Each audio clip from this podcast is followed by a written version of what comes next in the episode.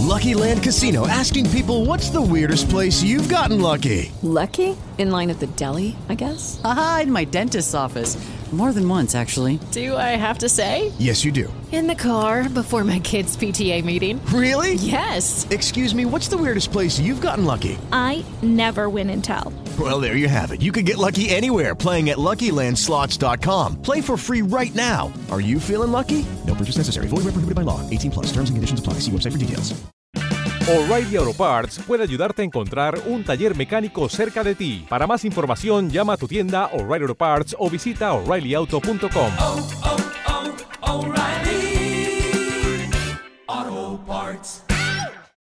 Bienvenidos. Esto es Chayo Contigo en Joya 937, la radio inteligente. Comenzamos. Tu comportamiento sirve de modelo para tus hijos. Muy buenas tardes a todos, ¿cómo están? Soy Chayo Busquets y esto es Chayo Contigo.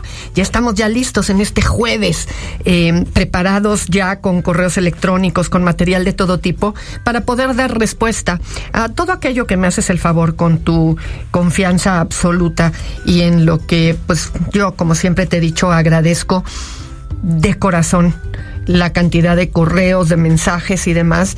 Y bueno, haciendo siempre todo lo posible por tratar de responder, de ajustarme, de organizar, de tal manera que todos los temas que ustedes proponen sean tocados aquí, aunque no siempre todos esos temas sean precisamente porque leí tu correo electrónico. Pero lo que sí es una garantía es que todos los temas sí, no necesariamente los correos.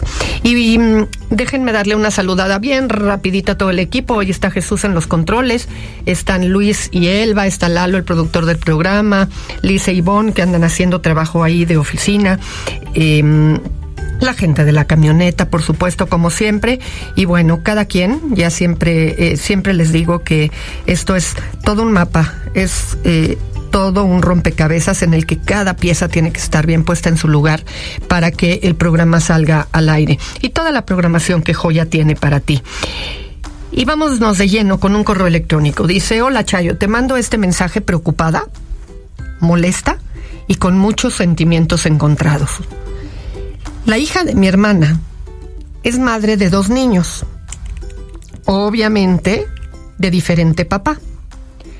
Hace un año aproximadamente se fue a vivir con el papá del niño pequeño, pero solo se llevó al niño chiquito, al que era el hijo de ese hombre. Al niño grande lo dejó con mi hermana. Ella se hizo cargo de él. Poco tiempo después, mi sobrina regresó por el niño y se lo llevó. Nosotros veíamos al niño ocasionalmente. Jugaba bien, hablaba mejor. Tiene cinco años actualmente, tiene problemas de lenguaje. Hace unos meses mi sobrina se regresó a vivir con mi hermana. Ellas tienen una relación amor-odio. Todo el tiempo pelean. Un día mi sobrina salió a trabajar y ya no regresó. Le dejó nuevamente al niño de cinco años a mi hermana. En estos dos meses solo se ha comunicado con él en dos ocasiones. El niño cada día habla peor. Es muy grosero. Si, le llamas la atención, te dice tú no me digas nada. La que manda es mi abuela, o sea, mi hermana. Le pega a sus primas. No va a la escuela, maltrata a los perros. Y mi hermana solo le dice no hagas eso y no permite que nadie más le llame la atención cuando ella está siendo incapaz de poner un límite. Le he dicho si no quieres que lo regañe yo por lo que hace, entonces edúcalo. Su otro hijo de mi hermana, el chiquito, tiene muchos problemas con ella por lo mismo, que no deja que él le llame la atención tampoco. Si lo hace, le, dije le dice déjalo en paz. Sinceramente ya no toleramos más esta situación, ya que ella está en mi casa de jueves a domingo. Todo el tiempo está gritando, peleando. Es desgastante. Le hemos pedido que cambie su comportamiento, pero nos ignora y ya no sabemos qué hacer. Bueno, una de las cosas importantes aquí es poder observar cómo la forma en la que nosotros vamos tomando decisiones va impactando de manera grotesca eh, a los demás, pero particularmente, y en este caso, a los pequeñitos. Este ir y venir con el novio, este irse y dejar con la abuela a uno de los chicos, luego regresar a casa de la abuela, luego volverse a ir de casa de la abuela, estos abandonos constantes en donde esta mamá no está presente, lo que da claramente es como resultado a un chico que está muy enojado, a un chico que está muy desajustado y que está sacando toda la rabia que tiene alrededor de lo que sucede alrededor. Es importante entender, y bien lo dices tú al principio de tu correo, estoy preocupada, molesta y con muchos sentimientos encontrados. Y cómo no, a mí de entrada de leer el correo me genera una ternura infinita los dos hijos de esta sobrina tuya. Me imagino que tu hermana, la abuela de estos niños, se siente con sentimientos de culpa que no le permiten o no sabe ni por dónde tendría que ponerle límites a estos pequeños cuando su propia hija no está haciéndose cargo de esta maternidad. No dices aquí cuál es la edad de tu sobrina, pero si me voy con la finta de todos los correos que tendemos a recibir en este programa, sin duda alguna, pensaría que es una mujer muy joven y que en estos momentos de su vida a lo único a lo que le está dando importancia es a tener una relación de pareja. Y esa relación de pareja claramente no se está haciendo cargo de nada de lo que se requiere para sacar adelante ni siquiera al hijo de este hombre. Tú no tienes mucho, por lo cual puedes meterte en esto.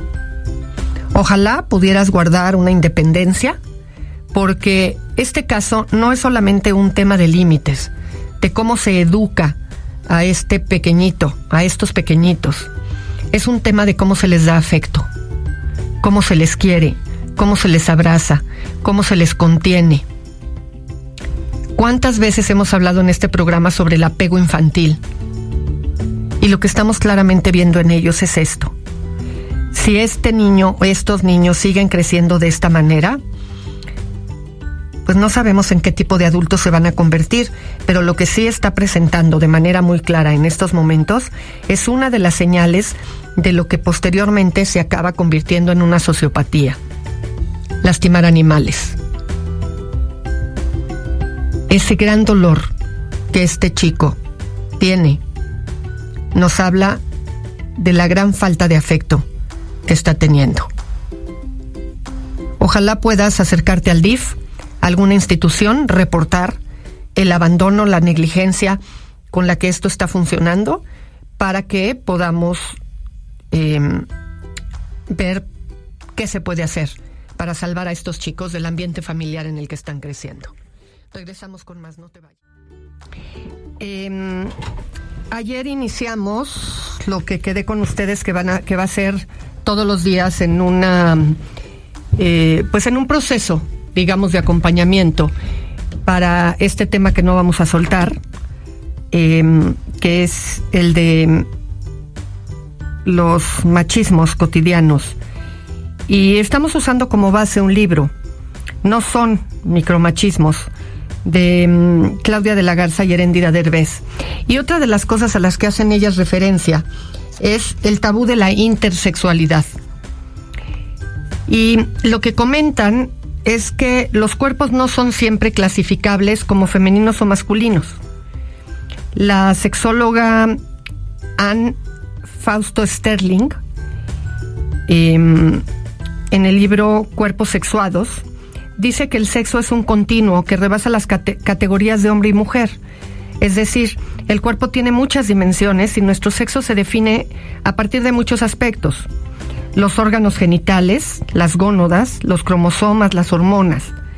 Y de acuerdo con los estudios presentados por esta autora, alrededor de una de cada 100 personas presenta alguna diferencia en el desarrollo sexual y una de cada 2000 tiene órganos genitales distintos que hacen complicado decidir si es un niño o una niña.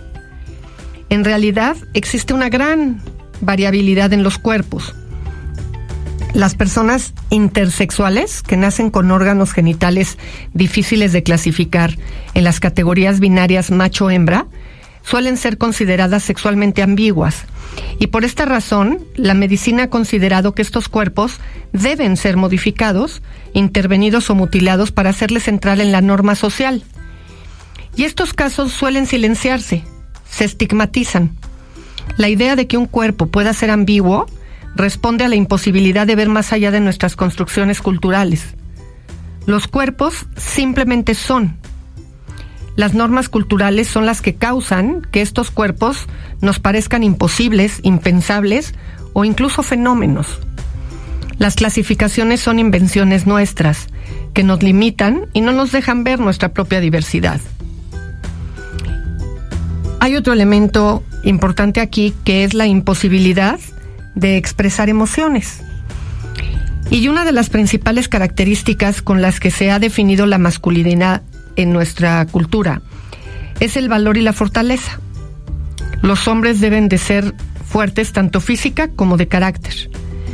No pueden permitirse mostrarse como personas vulnerables y con emociones o como personas que cometen errores. De ahí la palabra hombría de hecho, la Real Academia de la Lengua define hombría en su segunda acepción como cualidad buena y destacada de hombre, especialmente la entereza o el valor. Y por eso son comunes frases como los hombres no lloran o excusas como no necesito ir a terapia psicológica para arreglar mis problemas. También el excusar a los hombres con un así son para justificar o evadir el hacerse responsable de sus emociones y de cuidar a las personas que los rodean. Este tipo de posturas las aprendemos desde la infancia y acaban trayendo consecuencias nefastas que pueden observarse en muchos ámbitos, por ejemplo, en cuestiones de atención y cuidado de la salud. Muchos hombres pasan por alto los síntomas de enfermedades, los minimizan y se niegan a ir al médico para no mostrar debilidad, exponiéndose a mayores posibilidades de riesgo o a que se agrave su enfermedad o a sufrir un accidente. Te recuerdo el correo electrónico es chayo arroba.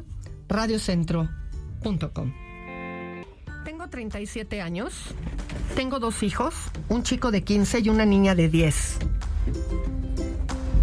Me separé hace más de dos y me divorcié hace un año. Durante el juicio no pudimos llegar a ningún acuerdo. El papá de mis hijos me peleaba la custodia, la guarda guardia y custodia de mis hijos, así como una pensión alimentaria para ambos, aunque yo no trabajé durante el matrimonio. Yo tengo una pareja, cuestión que nunca le pareció al papá de mis hijos, ni a mi familia, que a pesar de ser siempre tan unidos, terminaron, terminaron dándome la espalda y apoyando a mi ex, argumentando que yo solo debía dedicarme a mis hijos y tener pareja hasta que mis hijos crecieran mis hermanas son mamás solteras y mi mamá se divorció y nunca volvió a casarse. Creo yo, de ahí venía ese juicio que ellas hicieron contra mí. Lo difícil para mí fue cuando mi mamá y mi hermana la mayor fungieron como testigos de mi ex en el juzgado, en mi contra, diciendo que yo había trabajado mientras estaba casada. Total, terminó por no darme pensión a mí. A raíz de esto me alejé de mis hermanas y de mi mamá. El Señor es el que parece totalmente de la familia a la que yo pertenecía. Él va a eventos familiares. En el inter del divorcio, él se quedó con la custodia temporal de mi hijo por más de tres meses y en ese lapso mi hijo tuvo un total libertinaje, el de 15. Empezó a tomar y fumar, llegar a altas horas de la noche. Llegó a confrontarse a empujones con su papá cuando me regresan la custodia definitiva a mí, que fue en julio del año pasado, mi hijo quiso seguir con el mismo estilo de vida que llevaba con su papá. Y al intentar frenarlo, empezó a amenazarme con hacerse daño para que yo entendiera. Ya no quería estudiar, le comenté que no había opción, lo metí a una prepa particular de su elección, aunque nunca se cansó de decirme que no le gustaba la escuela. Pero en solo un mes reprobó todas las materias por faltas, pues nunca llegaba a clases Empezó a salir con chicos más grandes que conocía en Facebook y ahora sí siento que se me ha salido todo de control. Estoy desesperada. He pensado en internarlo para que estudie y se ha tratado con toda esta situación, ya que es renuente en tomar terapia. ¿Es esto lo adecuado? No quiero equivocarme. Se ha llegado hasta escapar de casa cuando no tiene permiso de salir. Necesito un, lugar donde le ayuden a él y a mí también, ya que su padre no se involucra en esta situación me urge su consejo. ¿Qué situaciones tan difíciles y tan complicadas se pueden llevar em, y se pueden dar lugar cuando hay estas condiciones? Lo que más me brinca de este correo es la influencia que puede haber en algunas familias con respecto a cómo cuando alguien viene de una familia con ciertas costumbres, parecería que quien rompe esas costumbres, como fue el caso de esta mujer, que se relaciona en una nueva relación de pareja, resulta que la familia la castiga por hacer una nueva relación de pareja a pesar de ya estar divorciada. La verdad es que no tiene absolutamente nada de malo hacer una nueva relación de pareja. Hemos hablado en otras ocasiones de cómo tener cuidado para ir incorporando a la nueva pareja a la vida de los hijos, cómo ir dando espacio en la vida de los hijos al proceso de duelo de la relación eh, con el papá.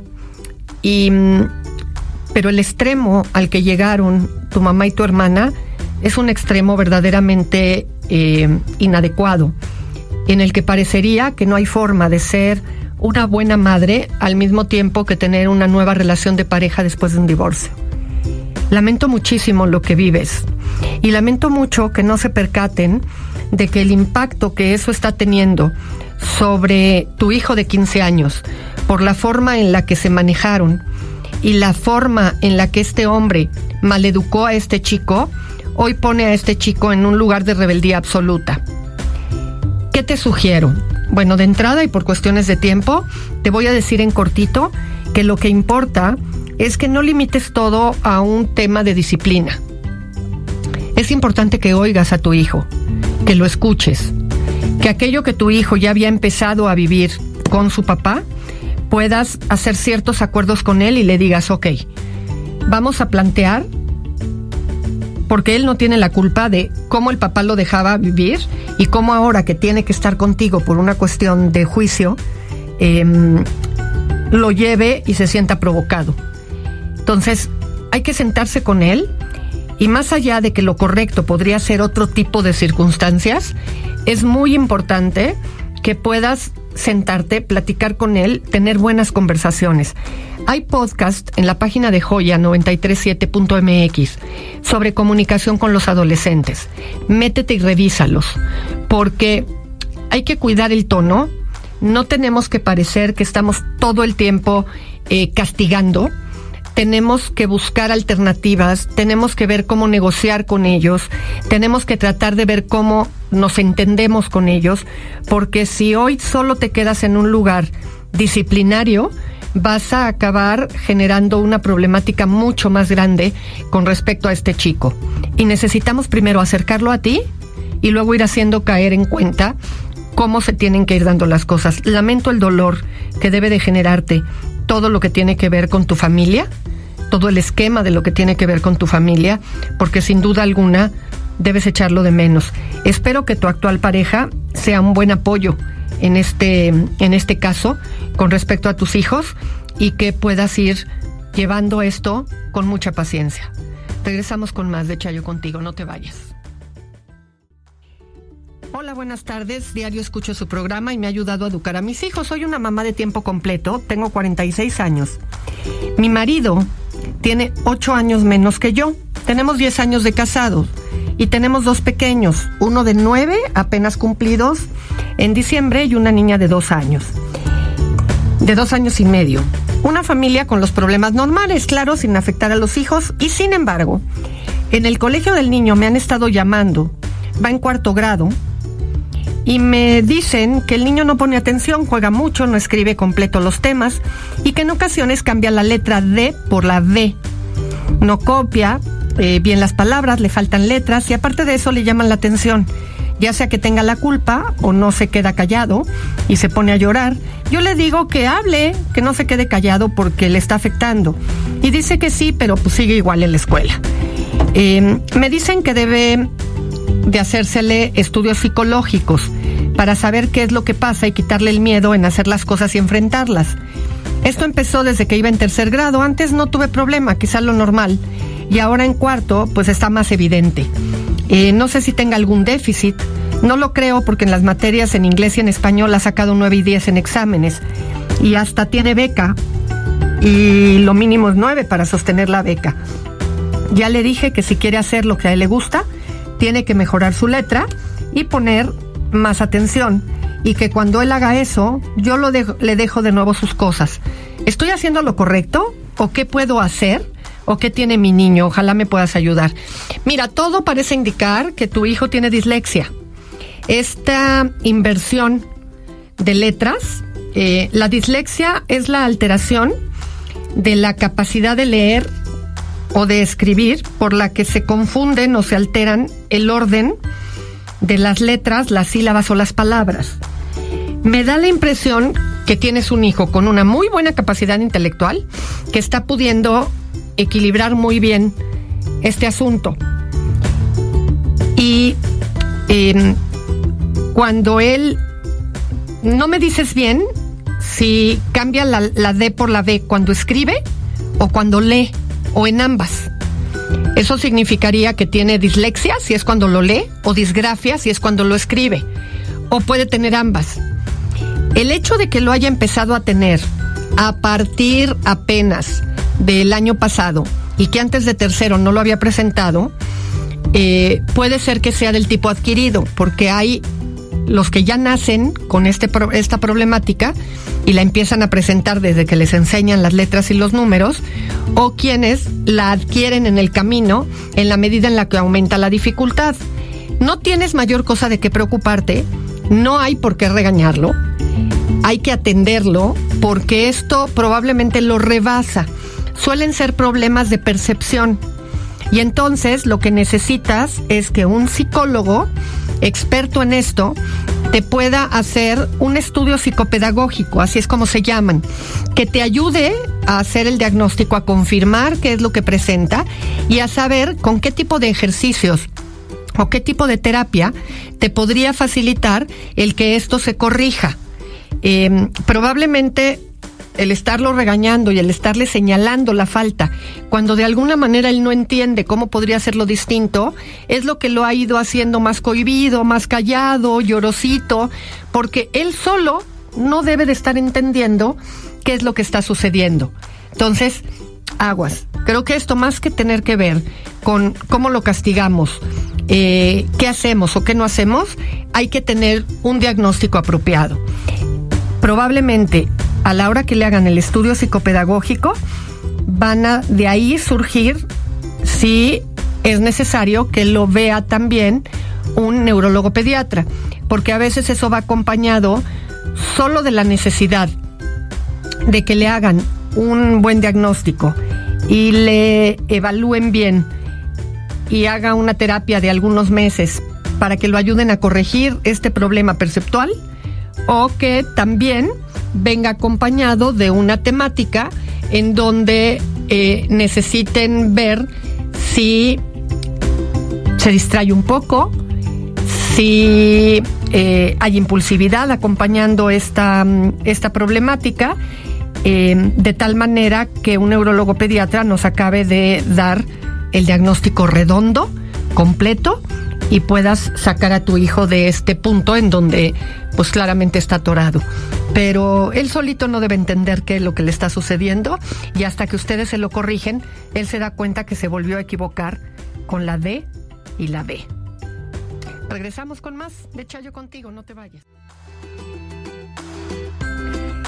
Chayo, te escucho desde hace tiempo a través de Joya. Tengo un amigo de 38 años. Cuando tenía 18, pensó suicidarse.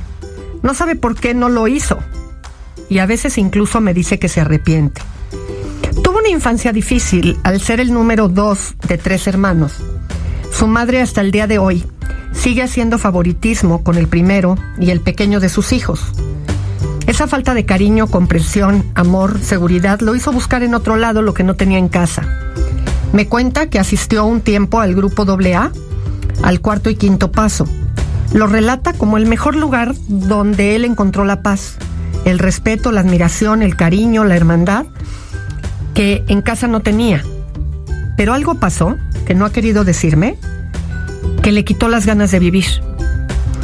Dice que la maldad los alcanzó, que Dios no tiene jurisdicción en la maldad, que todos estamos vulnerables y que desde ese día Él vive y respira por virtud biológica. Es un hombre que no encuentra paz en ningún lugar. Es como si eso que le pasó le destrozó el alma. Mi correo es buscando tu orientación, ya que es un amigo desde la secundaria y me gustaría ayudarlo. ¿Hay algo que puedo hacer por él? Muchas gracias por escucharme. Fíjate que hay algo que hace que este hombre de 38 años sigue vivo. Porque las posibilidades de haberse suicidado ya habrían podido ser. Y sin embargo hay algo, hay una chispa de vida en él que no lo deja, a pesar de la explicación que tiene de su infancia, a pesar de lo que pudo haber pasado en este paso 4 y quinto del, del grupo de AA, que de alguna manera lo pone en una situación en donde acaba logrando vivir.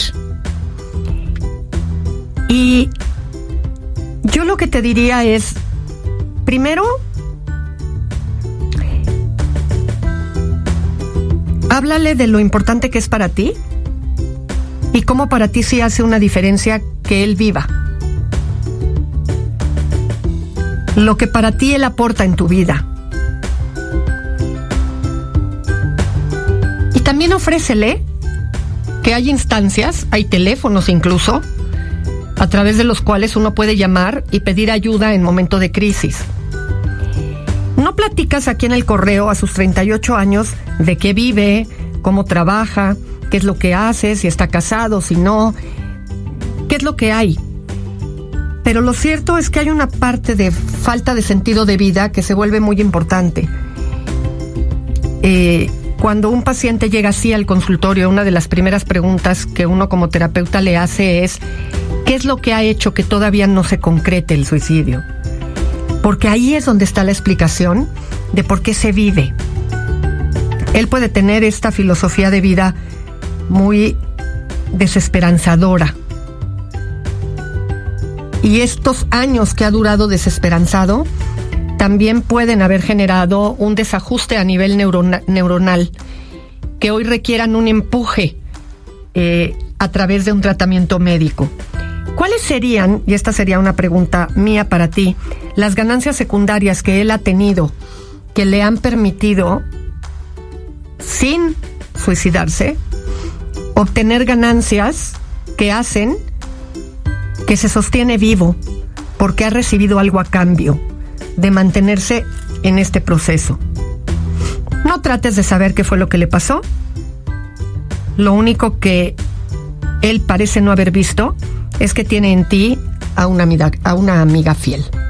Regresamos con más. Con Chayo, nunca estás sola. Chayo contigo. Regresamos. Contigo, porque su ayuda es para todos. Continuamos. Ya tiene mucho que escucho su programa y me parece muy interesante. A veces por circunstancias no puedo escucharlo. Acuérdate que todos los días subimos la app este, del programa, así es que si no lo puedes escuchar, lo puedes escuchar a través de las redes de Joya, a través de las mías o a través de la página de Joya, de tal manera que puedas eh, no tener problema para enterarte de todo lo que pasa en el programa. Le escribo porque me siento muy desesperada. Yo tengo 59 años y padezco depresión y ansiedad. Estoy medicada. Tengo un hijo que tiene 38. Él lleva varios años cambiando de un trabajo a otro Él dice que lo agreden y que tiene que pelearse, o a veces lo corren. En fin, solo dura dos o tres meses en los trabajos, no le importa su apariencia física, su recámara la tiene desordenada. También noté que a veces me roba dinero, después de algunos ataques de pánico, lo vio el psiquiatra y su diagnóstico fue coeficiente intelectual limítrofe. Por instrucción médica, dejó de trabajar le recetaron valproato de magnesio de 200 miligramos, sertralina de 50 miligramos y risperidona de 2 miligramos. Medicamentos que le causan mucho sueño, pero solo ha reducido la agresividad. Pero se la pasa durmiendo y lleva mucho tiempo así. Su padre me ayuda pagándonos la mensualidad de la casa y para mis alimentos. Lo que pasa es que tengo que comprar medicamentos y el dinero no alcanza. También come mucho. Dice el doctor que es parte de la enfermedad. Busqué información en internet, pero, pero fue muy poca la que encontré. ¿Usted me podría informar sobre esta enfermedad? ¿De este trastorno de personalidad? Yo ya me siento muy desesperada. Él no sale a la calle, parece muerto en vida, solo come y duerme y ve un poco de tele. Le ayudan mucho las películas, le gustan mucho las películas violentas y sangrientas y yo ya me siento agotada. He buscado trabajo, pero se me ha dificultado porque tengo problemas de columna, por lo cual me siento ya desesperada. No veo mejoría, ya le cambiaron el valproato por topiromato de 25 miligramos. A su padre le comenté lo de la enfermedad de su hijo, pero no le importa. Yo y su padre tenemos 12 años separados y sufrimos violencia doméstica cuando vivimos con él. Espero su respuesta y le agradezco de antemano si pudiera leer mi correo. Em, sé que es difícil, pero tengo la esperanza de que pueda leer el mío. Pues ves, aquí estamos, leyendo el tuyo. Primero tengo que aclararte algo que me dificulta poderte dar una opinión. Y es que hay dos cosas distintas. Una es el trastorno de personalidad limítrofe y otra cosa es el coeficiente intelectual limítrofe. El coeficiente intelectual limítrofe es el que está muy poquito por arriba del retraso mental. Pero son chicos que pueden funcionar, son personas que pueden funcionar perfectamente bien, incluso pueden hasta terminar una carrera. No sé si el problema fue que mientras tu hijo fue creciendo y hubo problemas en la escuela, no se le dio la atención necesaria para que pudiera lograr un nivel académico que lo sacara adelante, o si tiene un trastorno de personalidad limítrofe y eso se vuelve mucho más complejo. No sé si hay un poco de daño en su cerebro, independientemente de em, eh, la inteligencia limítrofe o el trastorno de personalidad limítrofe. Lo que es cierto es que em, del buen diagnóstico es de lo que depende ¿Qué es lo que hay que hacer? Ahora, una persona con un trastorno de personalidad limítrofe o un coeficiente intelectual limítrofe, cualquiera de los dos puede vivir independiente, puede vivir aparte y no necesitas cargarlo tú. Cualquiera de los dos. Ninguno de los dos lo vuelve alguien que depende por completo de ti. Por lo tanto, creo que ha llegado un punto en donde tendrías que tener un buen diagnóstico, eh, con el doctor, pedirle que te aclare las diferencias y que te dé la información, primero, y segundo, darle un plazo a tu hijo para que encuentre trabajo y a partir de determinado tiempo pedirle que ya no puede vivir contigo, ya sea porque te mudes a una casa mucho más pequeña en donde no haya espacio para que él viva contigo y entonces él se vea en la necesidad de tener que empezar a tener un criterio distinto en lugar de andarse peleando en los diferentes contextos de trabajo en los que está y lo haga esto madurar. Y bueno, con esto llegamos al final del programa. Los dejo en la agradable compañía de Fer Quintana y nosotros nos escuchamos mañana, mañana viernes. Soy Chayo Busquets, esto es Chayo contigo. Abre tu corazón, dona tus órganos. Recuerda que todos los tuyos también podrían necesitarlos. Chayo Contigo está en Joya 937, de lunes a viernes a la una de la tarde. Gracias por acompañarnos. Lucky Land Casino asking people what's the weirdest place you've gotten lucky? Lucky? In line at the deli, I guess? Aha, in my dentist's office.